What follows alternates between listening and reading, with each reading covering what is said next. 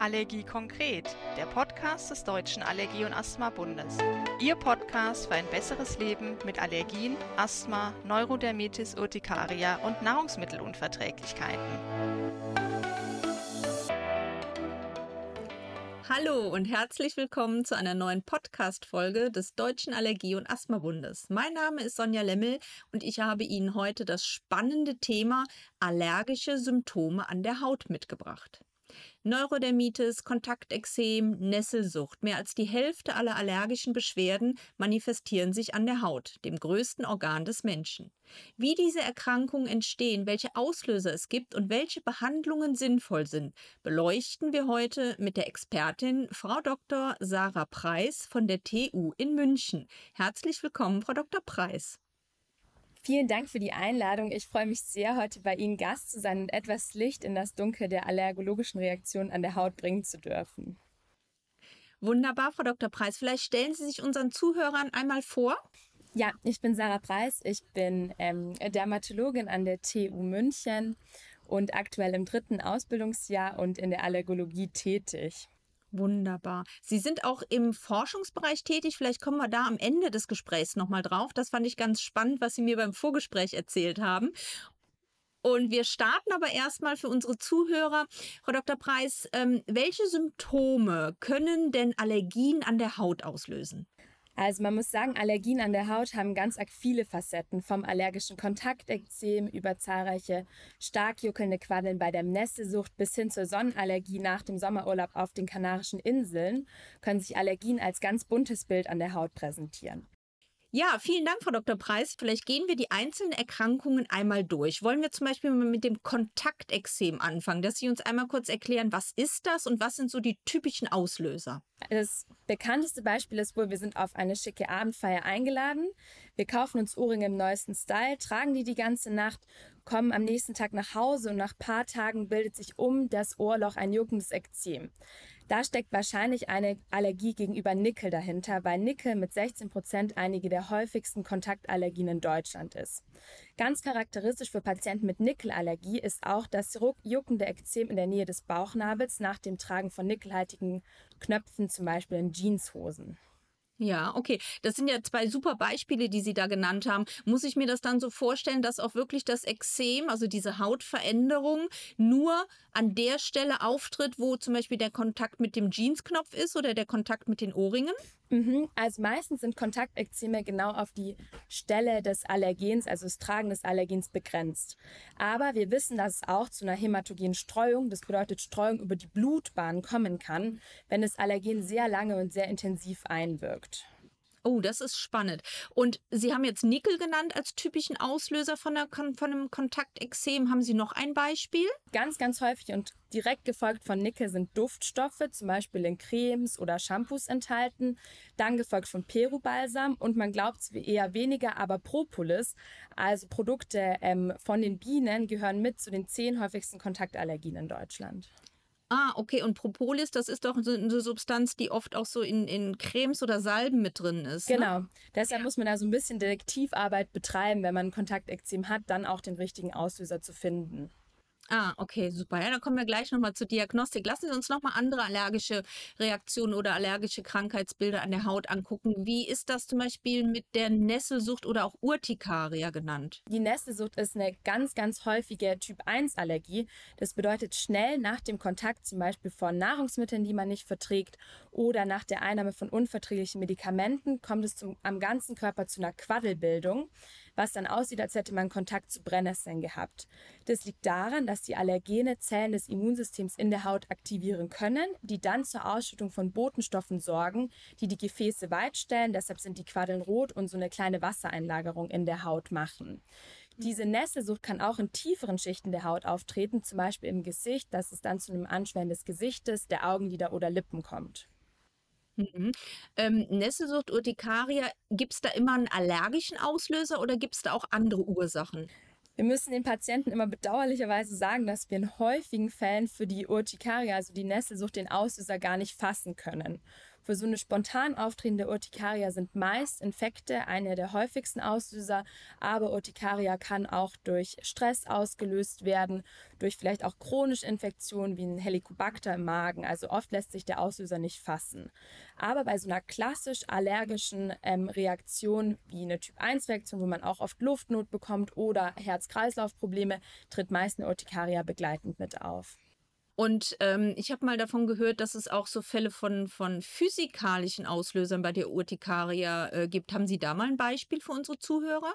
Also physikalische Urtikaria ist eine Unterform der Urtikaria, wo das Auftreten von Quaddeln getriggert werden kann, indem man zum Beispiel Kontakt zu Wärme oder Kontakt zu Wasser hat. Beispielsweise haben wir letztens eine Patientin in der Ambulanz gesehen, neun Jahre, die jedes Mal nach dem Duschen am ganzen Körper Quaddeln entwickeln hat. Aber Urtikaria kann zum Beispiel auch bei Belastung auftreten. Das bedeutet Patienten, die Sport machen und immer nach zehn Minuten dann Quaddeln am Körper entwickeln. Und wenn wir jetzt die beiden Erkrankungen nehmen, also einmal Kontaktexem und einmal Urtikaria, jetzt habe ich verstanden, zwei vollkommen unterschiedliche Erkrankungen. Wenn wir uns die Symptome an der Haut angucken, dann kann ich das schon ganz klar differenzieren, ob das ein Kontaktexem ist oder eine Urtikaria. Ja, allein von den beiden kann man das gut differenzieren, weil Urtikaria ist was, was akut innerhalb von Minuten auftritt. Kontaktexem ist eher was, was nach ein bisschen der Latenz von einigen Stunden meist auftritt und dann zu so juckenden, schuppenden Ekzemen führt, wohingegen die Urtikaria nicht schuppt, sondern wirklich ganz glatt begrenzte Quaddeln bildet. Ja, super. Vielen, vielen Dank. Dann gehen wir mal zu dem dritten Krankheitsbild, was ja auch häufig vorkommt und ich glaube auch ein bisschen ein Spezialgebiet von Ihnen ist. Das ist die Neurodermitis.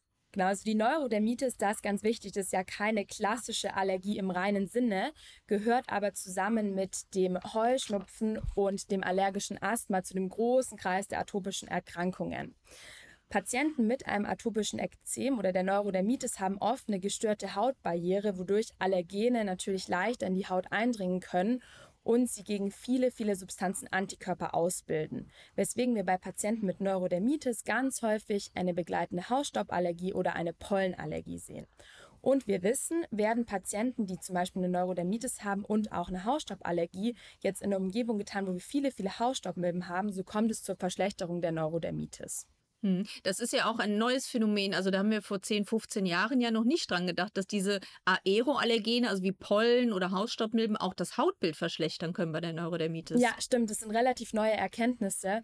Und auch die Therapien gehen jetzt ja so ein bisschen in die Richtung, dass man Patienten, die eine Neurodermitis haben mit begleitender Hausstauballergie, dann ähm, hyposensibilisiert gegen die Hausstaubmilben. Da können wir später bei äh, der Therapie noch ein bisschen mehr berichten. Ja, super. Ähm, gibt es denn auch Neurodermitis-Fälle, ähm, wo wir keine allergische Komponente haben? Mhm, davon gibt es auch ziemlich viele, ehrlich gesagt, wo Patienten nicht eine wirkliche Allergie haben, aber diese Neurodermitis. Also wir mhm. sehen viele Patienten, die eine Neurodermitis haben ohne begleitende Allergie, aber dadurch, dass die Neurodermitis halt zu diesem allergolobrischen Formenkreis gehört, tritt die dennoch sehr, sehr häufig miteinander auf und geht so ein bisschen Hand in Hand spannend, ähm, diese drei Erkrankungen einmal so beleuchtet zu bekommen. Vielen Dank dafür.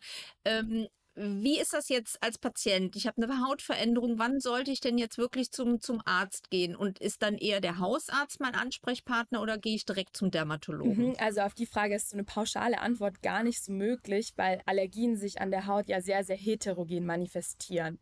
Während bei vergleichbar leichten, häufigen Allergien wie zum Beispiel Kontaktallergien auf einen klar identifizierbaren Auslöser wie zum Beispiel Nickel der Hausarzt meist ein guter Ansprechpartner ist, sollten so komplexe allergologische Probleme wo der Auslöser vielleicht auch gar nicht ganz so leicht zu identifizieren ist, eher durch den Hautarzt mit allergologischem Schwerpunkt abgeklärt werden. Hm. Und ähm, wenn wir dann beim Dermatologen oder beim Hautarzt sind, ähm, gibt es dann wahrscheinlich auch unterschiedliche Diagnosemöglichkeiten. Ne? Was, was vielleicht so ein Beispiel zu jeder Erkrankung, was, was auf jeden Fall von der Diagnostik her Sinn machen würde? Also es ist wichtig zu verstehen, dass die Aller äh, Allergiediagnostik stufenweise funktioniert. Wir haben da verschiedene Tests zur Möglichkeit. Wir haben einmal Bluttestungen oder Hauttest. Im Blut versuchen wir Antikörper des Patienten gegen spezifische Allergene nachzuweisen. Ganz klassisch sind da zum Beispiel Hausstaubmilben, Pollen oder Nahrungsmittel.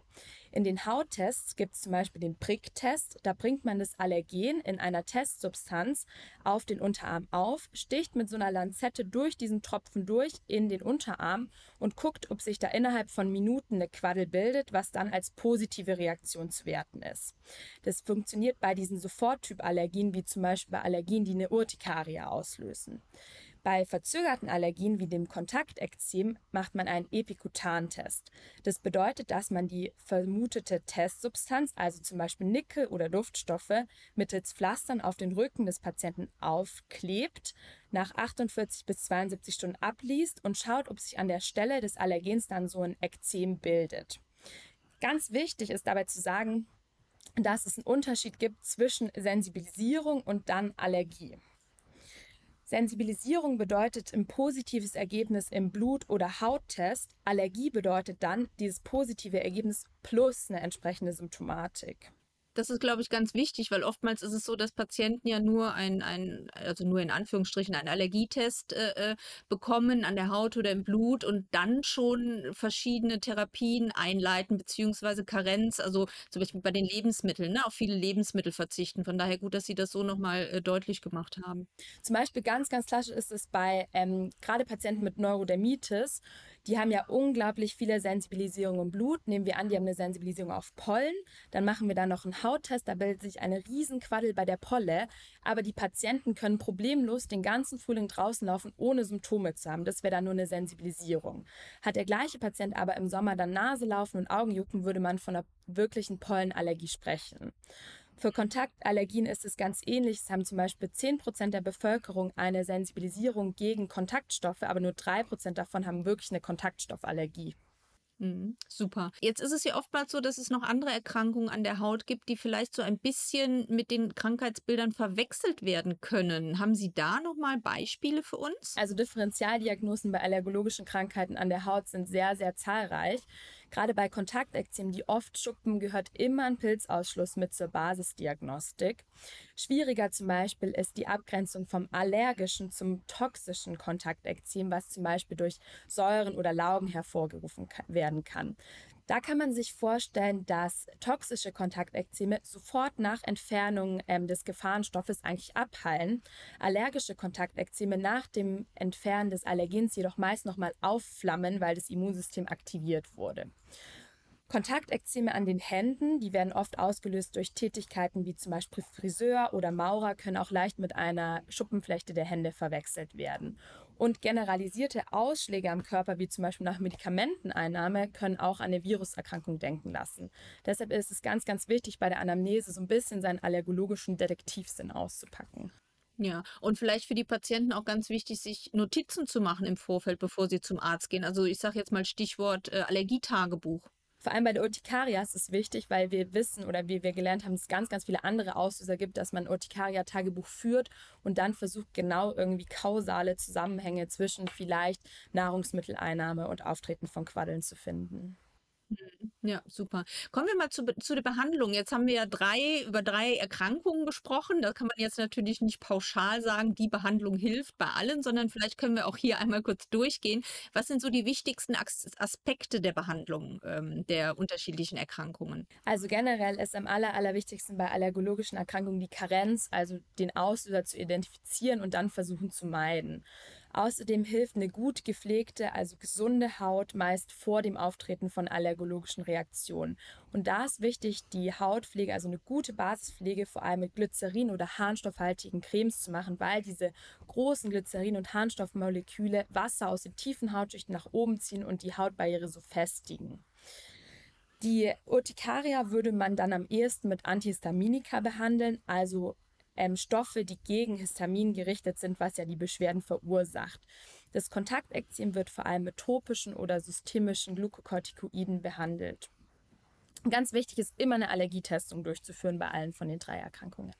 Jetzt stellt sich ja immer so ein bisschen die Frage, was gibt es Neues? Was gibt es Innovatives? Gibt es irgendwelche Therapien, wo wir sagen so, wow, das ist etwas, wo die allergischen Patienten, also die ähm, Neurodermitis-Patienten zum Beispiel oder Urtikaria-Patienten von profitieren in der Zukunft? Also einmal gibt es natürlich die Hyposensibilisierung, die ist super für eine Vielzahl an Allergien, sei es ähm, Pollen- oder Insektengiftallergien. Da wird der Körper gezwungen, eine Toleranz auszubilden, indem man kleine Mengen des Allergens dem Patienten unter die Zunge legt, in Tablettenform oder spritzt. Da haben wir sehr, sehr gute Erfolge. Gerade auch in neuen Arbeiten sehen wir, dass Neurodermitiker mit Pollenallergie da viel, viel besser in ihrer Neurodermitis werden. Das atopische Ekzem, da sind Therapien ja absolut im Rennen gerade. Da kennen wir spezifische Antikörper, die die Signalwege hemmen, zum Beispiel Dupilumab oder die ganz neuen Substanzen, die jetzt auch in diesem und im letzten Jahr auf den Markt gekommen sind, zum Beispiel die JAK-Inhibitoren. Für eine Urtikaria jetzt weniger für eine allergisch vermittelte, aber zum Beispiel für eine chronische Urtikaria steht da noch Omalizumab zur Verfügung. Das ist ein Antikörper, der gegen IgE, also den wichtigsten Botenstoff der Urtikaria, gerichtet ist, der dann zu einer Abnahme der Symptomatik auch führt. Hm. Also lohnt es sich auf jeden Fall, das Gespräch mit seinem behandelnden Arzt äh, äh nochmal zu führen, ähm, weil viele Patienten ja so ein bisschen in ihrem Behandlungsschema von vor fünf Jahren, vor sechs Jahren drin sitzen. Ähm, würden Sie hier auch das dem Dermatologen zuschreiben oder wäre da eher so eine Spezialambulanz für diese neuen Therapien zugänglich? gerade beim atopisch oder bei der Neurodermitis war ja früher viel, viel Zyklosporin, wovon man ja jetzt sehr abgekommen ist. Also da würde ich zum Dermatologen gehen, wobei im ambulanten Bereich ist Dupilumab auf jeden Fall schon angekommen, aber gerade für so neuere fancy ähm, Therapien würde ich in, doch einen Gang in die Klinik dann mal empfehlen. Hm, ja, und für Sie als Zuhörer, Sie wissen, der Deutsche Allergie- und Asthmabund hat ihr den Allergiewegweiser unter www.allergie-wegweiser.de, wo wir genau diese Spezialkliniken für Sie auch nochmal aufgelistet haben. Frau Dr. Preis, wir haben ja am Anfang des Gespräches gesagt, wir kommen nochmal auf Ihre Forschung zu sprechen. Wollen Sie unseren Zuhörern ein bisschen was erzählen? Ja, gerne. Also wir fragen uns ja schon seit Jahrzehnten, worin die Neurodermitis eigentlich ausgelöst wird und warum zum Beispiel Kinder von an Neurodermitis erkrankten Eltern später keine Neurodermitis entwickeln und warum gesunde Eltern später Kinder bekommen, die dann eine schlimme Neurodermitis haben. Und das versuchen wir mit einer Geburtskohorte zu ermitteln, die wir seit 2017 verfolgen. Das sind 400 in und um München geborene Kinder, die wir sehr, sehr gut ähm, äh, qualifizieren. Also wir sehen die alle paar Monate, schauen uns an, wo leben die, was essen die, spielen die viel draußen, machen die viele Fernreisen, wie sieht ihr Blut bei Geburt aus, wie sieht ihr Blut mit drei Jahren aus. Also die gucken wir uns bis ins Detail an, um dann Cluster zu finden, warum Kinder gesund bleiben, warum Kinder krank werden und zu welchem Grund, an welchem Zeitpunkt Kinder erkranken. Mhm. Und wie lange läuft diese Studie? Also wir haben in 2017 begonnen. Wir haben jetzt insgesamt an die 400 Kinder rekrutiert und wir verfolgen alle bis zum vierten Lebensjahr. Die ältesten sind jetzt dreieinhalb, die jüngsten sind aber erst eineinhalb. Hm, okay, das heißt, wann können wir mit ersten Ergebnissen rechnen? Ähm, ja, ich hoffe doch dieses Jahr. Also meine Aufgabe ist vor allem, das Nabelschnurblut anzuschauen und zu sehen, ob wir im Nabelschnurblut schon Marker identifizieren können, warum jemand atopisches Ekzem entwickelt. Und da sind die Experimente eigentlich fast abgeschlossen und ich hoffe doch dieses Jahr auf einen Bericht von Ergebnissen. Ah, wunderbar. Vielleicht dürfen wir Sie dann noch mal einladen zu einem Gespräch. Wunderbar. Wunderbar, Frau Dr. Preis. Vielen, vielen Dank für dieses spannende Gespräch. Bei uns ist es so äh, Tradition, dass unsere Podcast-Gäste das letzte Wort haben. Möchten Sie unseren Zuhörern noch was mitgeben? Ja, also mein Oberarzt sagt mir immer, sag niemals nie in der Allergologie und prinzipiell kann alles eine Allergie auslösen und deshalb sollte man immer an eine allergologische Genese von irgendwas denken und Allergien sind sehr, sehr häufig. Fast jeder zweite Patient ist betroffen und ich freue mich sehr, dass ähm, Sie ähm, sich so für Betroffene einsetzt und auch Aufklärungsarbeit leistet. Ja, vielen, vielen Dank, Frau Dr. Preis. Dankeschön. Dieser Podcast wurde freundlichst unterstützt von Thermo Fisher Scientific Allergy Insider. Wenn Sie mehr über Allergien, Asthma, Neurodermitis und allergische Erkrankungen wissen möchten, dann hören Sie mal wieder rein. Tschüss und auf Wiedersehen, Ihre Sonja Lemmel. Das war's für den Moment, aber selbstverständlich sind wir gerne weiter für Sie da. Besuchen Sie uns auf www.drab.de, schreiben Sie uns eine E-Mail oder folgen Sie uns in den sozialen Netzwerken. Bis bald, Ihr Allergie-Konkret-Team des Deutschen Allergie- und Asthma-Bundes.